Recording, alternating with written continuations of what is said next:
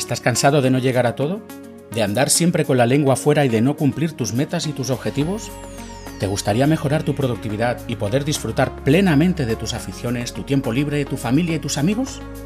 ¿Te gustaría ser más productivo o productiva con tu tiempo, aprovecharlo al máximo y conseguir todo aquello que te propones?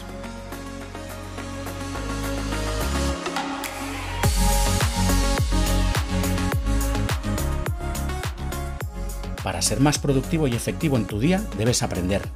Tienes que aprender técnicas sobre productividad y gestión personal. Tienes que aprender a decir no, aprender a delegar, aprender a priorizar y en definitiva aprender a ser una mejor versión de ti mismo o de ti misma.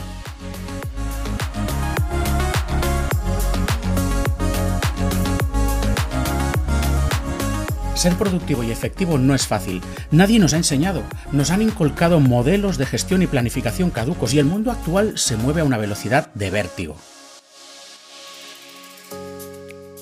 Esto es Cápsulas de Productividad y te traemos temas de actualidad que tratan sobre productividad personal, GTD, metodologías ágiles, liderazgo, gestión de equipos, gestión de proyectos, teletrabajo, transformación digital, desarrollo y crecimiento personal, estilo de vida, desarrollo, herramientas y tecnología.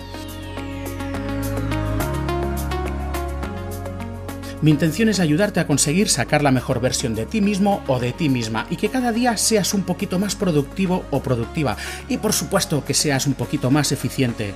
En definitiva, mi intención es ayudarte a ser feliz y a que consigas todo aquello que te propongas. Soy José María Martínez, consultor especialista en herramientas digitales de productividad personal y de equipo y te doy la bienvenida a Cápsulas de Productividad.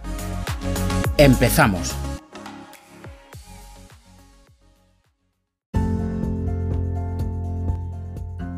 Bienvenidos a Cápsulas de Productividad.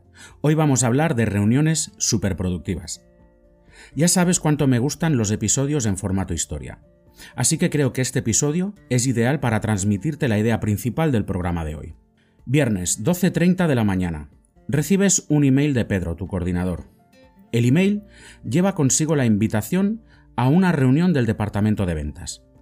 La reunión tendrá efecto el próximo lunes a las 9.30 de la mañana. En la convocatoria solicitan que cada comercial presente un informe de ventas del trimestre que acaba de finalizar, el Q3. Este informe tendrá que incluir, entre otras cosas, la cifra de negocio conseguida en el trimestre, las operaciones de venta realizadas ordenadas de mayor a menor importe, los clientes de tu cartera categorizados por ABC, las operaciones desestimadas ordenadas por importe en volumen descendente, las operaciones rechazadas ordenadas por importe en volumen descendente, los motivos por los que las operaciones han sido desestimadas o rechazadas, el pipeline de operaciones previstas para el cuarto trimestre, ordenadas por importe en sentido descendente y para finalizar, ideas o propuestas de mejora para aumentar ventas, fidelizar clientes y mejorar el funcionamiento del departamento. Revisas los requerimientos solicitados en el informe y te echas las manos a la cabeza. Pero vamos a ver, ¿cómo puede ser? Si son las doce y media de un viernes y esta tarde libro, pero ¿cómo puede ser que Pedro me avise con tan poco margen para preparar el informe? Te levantas de tu mesa indignado y te diriges al despacho de Pedro. Pero Pedro está con una visita y no puede atenderte en ese momento. Vuelves a tu mesa, no sin antes pararte a hablar y a quejarte de lo injusta de la situación con todo aquel que encuentras en tu camino de regreso a tu mesa. Al cabo de unos minutos, Pedro llama a tu teléfono y te invita a ir a su despacho.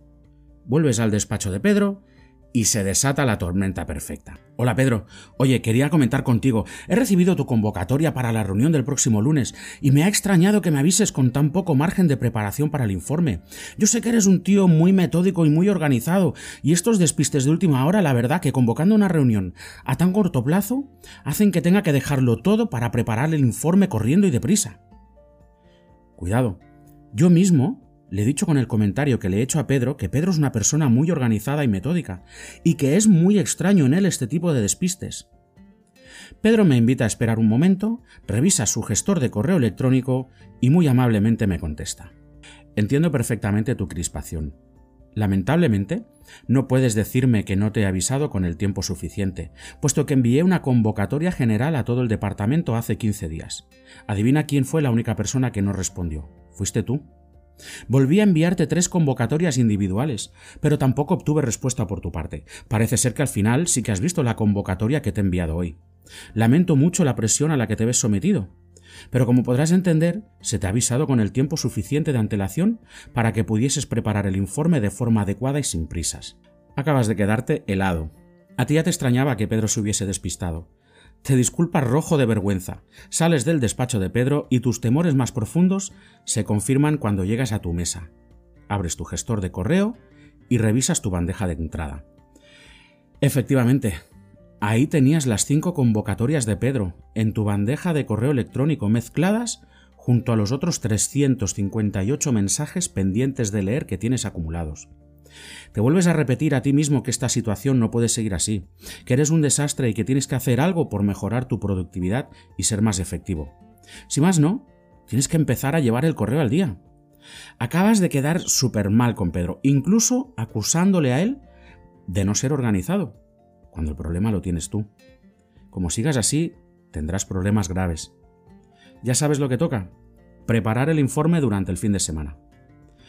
Resignado llamarás a tu pareja y a tu grupo de amigos y cancelarás tu asistencia a la barbacoa que había prevista para el sábado. Y cómo no, también tendrás que cancelar tu asistencia a la excursión que había prevista para el domingo con el fin de preparar el informe. Te maldices a ti mismo por tu mala gestión. No es la primera vez que te ocurre y evidentemente tu pareja se ha molestado bastante contigo. Fin de semana del informe. El sábado empieza fantásticamente bien.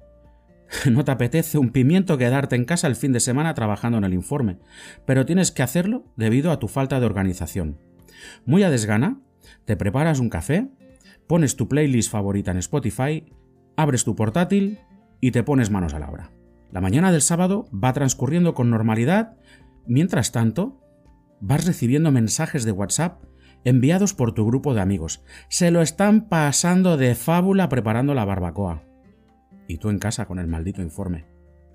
Decides silenciar el teléfono, ya que por cada mensaje que llega, se te van llevando los demonios por tu mala suerte.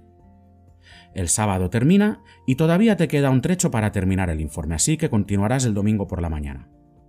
El domingo te levantas, repites el ritual del día anterior, café, playlist de Spotify, portátil y vuelves al trabajo. Finalmente, al mediodía, terminas el informe por lo que te quedará la tarde libre, pero como tu pareja y amigos se han ido a pasar el día fuera para hacer una excursión, estás más solo que la una, así que decides montarte una sesión de sofá, peli y manta. Lunes, 9.30 de la mañana, la famosa reunión. Después de trabajar el fin de semana en el informe que te encargó Pedro, llega el lunes, vuelves a la oficina y terminas de preparar la reunión. Llegan las 9.30 y asistes a la reunión del departamento. La reunión es todo un éxito, con los asistentes necesarios, una buena agenda, con la duración según lo estipulado. Los asistentes la han preparado a conciencia y con objetivos claros y concisos para afrontar el próximo trimestre. Como no, el organizador y el gestor de la reunión ha sido Pedro, y Pedro es un crack en lo que a organización y gestión personal se refiere. Más de uno debería tomar ejemplo. Veamos por qué la reunión de Pedro ha sido un rotundo éxito. Conozcamos un poco mejor a Pedro. Pedro descubrió los métodos de gestión personal y productividad hace muchos años, cuando simplemente era un comercial más en un equipo de ventas de alto rendimiento. Pedro gestionaba él solo más de 300 cuentas de clientes. De estas cuentas, el 80% eran clientes con un alto índice de actividad. Pedro tenía que manejar un alto volumen de correos electrónicos, presupuestos, reuniones, llamadas, tareas, proyectos. Cuando Pedro entró a formar parte del equipo de ventas, sabía que el volumen era muy elevado, que la presión era alta, que los objetivos eran ambiciosos y que los plazos de entrega para las peticiones de los clientes eran ajustados. Los equipos de venta de la compañía para la que trabajaba Pedro eran la élite y Pedro quería formar parte de esa élite. Pedro sabía todo esto, ya que se lo habían dicho en las entrevistas de selección, así como en el curso de formación en ventas que proporcionaba la empresa. Pedro aceptó con ilusión a pesar de que nadie le enseñó a gestionarse. Nadie le enseñó a gestionar el email, nadie le enseñó a gestionar altos volúmenes de tareas y mucho menos a gestionar proyectos. El primer mes de Pedro en aquella empresa fue un infierno por el alto volumen de peticiones que se gestionaban. A Pedro le costaba mucho seguir el ritmo y en más de una ocasión pensó que esa posición le venía grande, pero Pedro no se rindió. Pedro se dijo a sí mismo que tenía que ser capaz de gestionar todo aquello de forma eficaz, y por supuesto lo consiguió. Pedro investigó sobre métodos de productividad y gestión personal, leyó libros, leyó blogs e incluso hizo alguna sesión de coaching con alguno de los expertos en la materia. Pedro se enfocó en estudiar y aprender el método GTD o Getting Things Done creado por el norteamericano David Allen, y paralelamente investigó sobre otros conceptos de productividad personal como la gestión del email, las reuniones o la procrastinación. El resultado fue obvio. Pedro era un vendedor nato, a lo que le sumó las nuevas habilidades adquiridas y tan necesarias para gestionar grandes volúmenes de emails, reuniones, llamadas, tareas y proyectos sin estrés en su nuevo empleo. La combinación de habilidades comerciales y productivas hicieron que Pedro destacase en poco tiempo, convirtiéndose en el mejor vendedor de su equipo. Al cabo de un año y medio, Pedro ya era líder de equipo y tenía a su cargo a los 15 vendedores que formaban parte de su unidad de ventas. Después de cuatro satisfactorios años en aquella empresa cosechando ventas y éxitos, la compañía rival le ofreció a Pedro un puesto como coordinador del departamento de ventas, teniendo bajo su mando a más de 150 personas repartidas en distintos equipos o unidades territoriales de venta.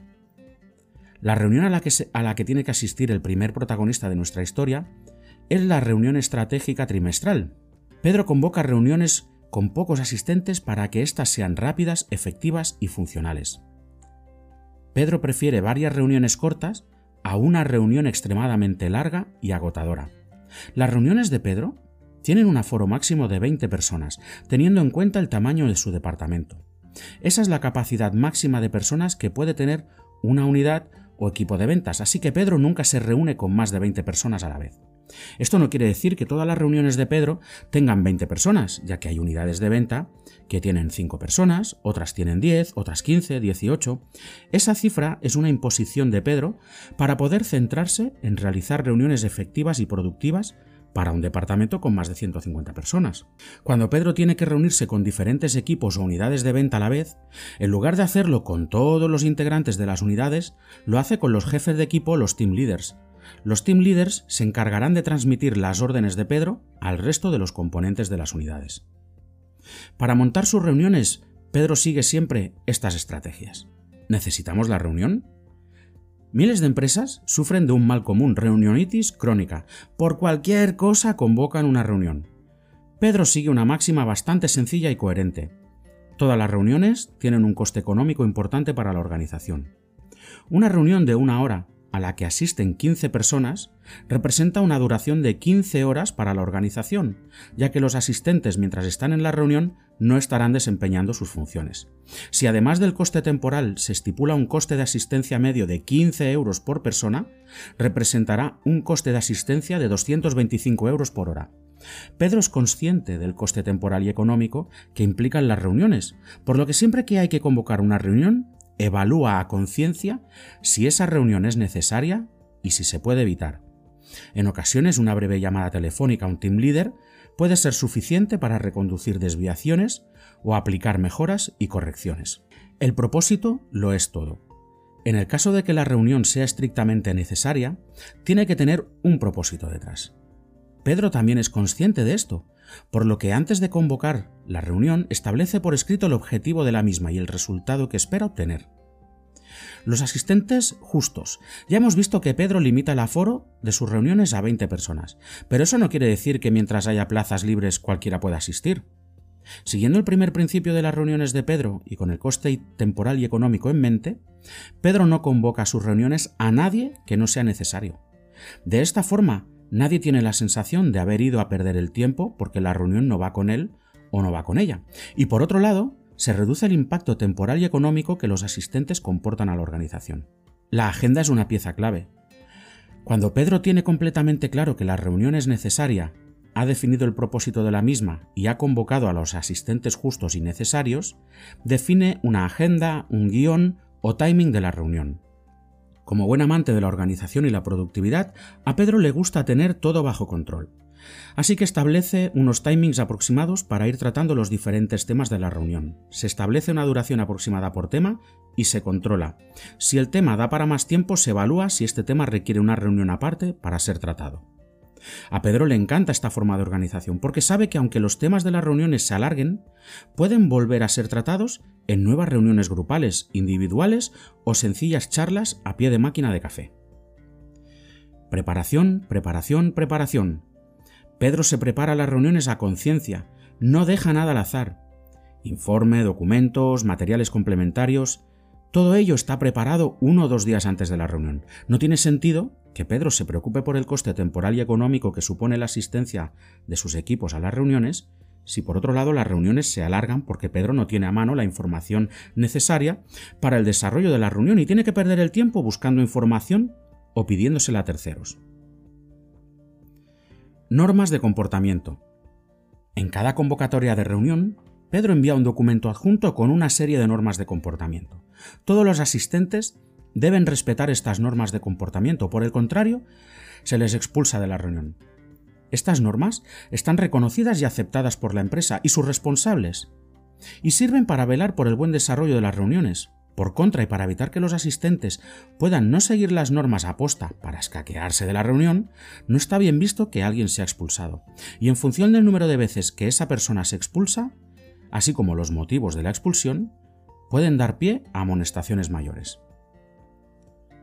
Los horarios de inicio y final se respetan. Pedro tiene muy claro que el primero en dar ejemplo tiene que ser él mismo. Así que cuando Pedro convoca una reunión, la reunión se inicia a la hora establecida sin esperar a nadie. ¿Verdad que cuando vas al médico, al cine o con un amigo intentas ser puntual y puntual al máximo? ¿Qué te hace pensar que asistir a una reunión de tu empresa te da derecho a llegar tarde? Pedro también piensa así por lo que se preocupa al máximo para que sus reuniones empiecen a la hora estipulada. A partir de que la reunión se ha iniciado, los asistentes retrasados se sienten incómodos y observados por los otros asistentes, motivo por el cual en la próxima reunión se esfuerzan en llegar antes. Si la reunión finaliza antes del horario establecido, Pedro la da por concluida, no la alarga inútilmente debatiendo o comentando sobre otros temas no planificados. Inclusive Pedro rechaza nuevos temas en caso de que sean propuestos. Si la reunión se alarga, Pedro es igual de estricto en el cierre de la reunión y la finaliza a la hora de cierre pactada.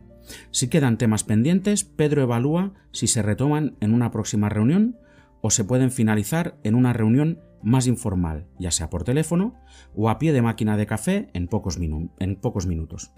El yoísmo está prohibido. Pedro es consciente que se reúne con personas. Cada persona es un mundo con su carácter, sus virtudes, sus defectos. Todo y eso, el yoísmo, repetición constante de frases tipo pues yo, yo es que lo hago de otra forma, yo no tengo ese problema, yo lo que haría, yo no estoy de acuerdo, yo, yo, yo, yo, no está permitido. Las unidades territoriales de ventas son equipos, y como tal, el trabajo es de todos. No hay y no existe la individualidad, y por lo tanto el yo está prohibido, el equipo es uno y todos sus integrantes actúan como un único miembro. Stop interrupciones y escucha activa. Pedro sabe que es fácil estar en la reunión y que la mente se vaya de excursión por el súper tratando de recordar lo que tenemos que comprar cuando salgamos de la oficina. Lo ha vivido en su propia carne. Escucha de forma activa. Cuando detectes que tu cerebro empieza a divagar con pensamientos, vuelve a centrar tu atención en la reunión. Respeta los turnos. A Pedro le molesta mucho las interrupciones durante las charlas, así que no respetar los turnos de palabra también es motivo de expulsión. Primero uno y luego otro. Las reuniones son para extraer resultados, no son un reality en el que los asistentes hablan todos al mismo tiempo, gritando, y nadie entiende ni escucha nada. Respetamos la agenda y los timings. Pedro se esfuerza en preparar la reunión con antelación suficiente, y ello conlleva también preparar la agenda y los timings. No respetar la agenda y los timings establecidos es motivo de toque de atención. Si creamos nuevos temas durante la reunión, la estamos alargando y desviamos al convocante del objetivo de la agenda establecida. Si durante la reunión aparecen nuevos temas a tratar, se toma nota y se evalúa su viabilidad para futuras reuniones. Para acabar, todo el mundo con tareas definidas. Todos los asistentes de la reunión deberían salir de la misma con una lista de tareas. Pedro es consciente de ello y no da por finalizada ninguna reunión sin asegurarse de que los asistentes tengan claras y definidas cuáles son sus próximas tareas. Dejar que alguien salga de la reunión sin su lista de tareas es un eslabón débil en la cadena, que puede afectar al resto de integrantes de la unidad o incluso a los objetivos del departamento. La posreunión. Una vez ha finalizado la reunión, Pedro redacta el acta de reunión y la envía a todos aquellos que han asistido. El acta indica claramente cuál era el propósito y objetivo de la reunión, los temas que se han tratado según la agenda establecida, los comentarios recopilados de cada tema, las ideas de mejora, las decisiones tomadas y, cómo no, la lista de tareas de cada miembro. Pedro toma esa lista de tareas y la mueve a su lista de tareas a la espera, clasificando las tareas delegadas por el responsable, a fin de poder hacer un correcto seguimiento. Transcurridos unos días de la reunión, Pedro hace seguimiento individualizado por cada asistente para ver cómo llevan la implementación de su lista de tareas. ¿Y tú?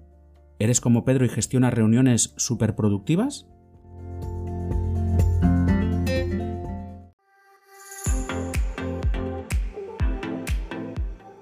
¿Qué te ha parecido el episodio? ¿Vas a tomar acción? ¿Vas a sacar la mejor versión de ti mismo o de ti misma? Einstein decía que no esperes resultados distintos haciendo siempre las mismas cosas. Así pues, en tu mano está el cambiar y hoy te he dado algunas pautas para que puedas empezar. No esperes más y empieza, empieza ya. Todo es cuestión de empezar. No olvides que puedes encontrarme en mi campamento base www.josepmariamartinez.info. También puedes encontrarme en Twitter por mi nick arroba jmproductivo y en LinkedIn, por supuesto, con mi nombre Josep María Martínez. Si tienes cualquier duda cualquier consulta o simplemente quieres decirme hola, puedes enviarme un email a consultor@josepmariamartinez.info. Gracias por escuchar este episodio y nos oímos en el siguiente.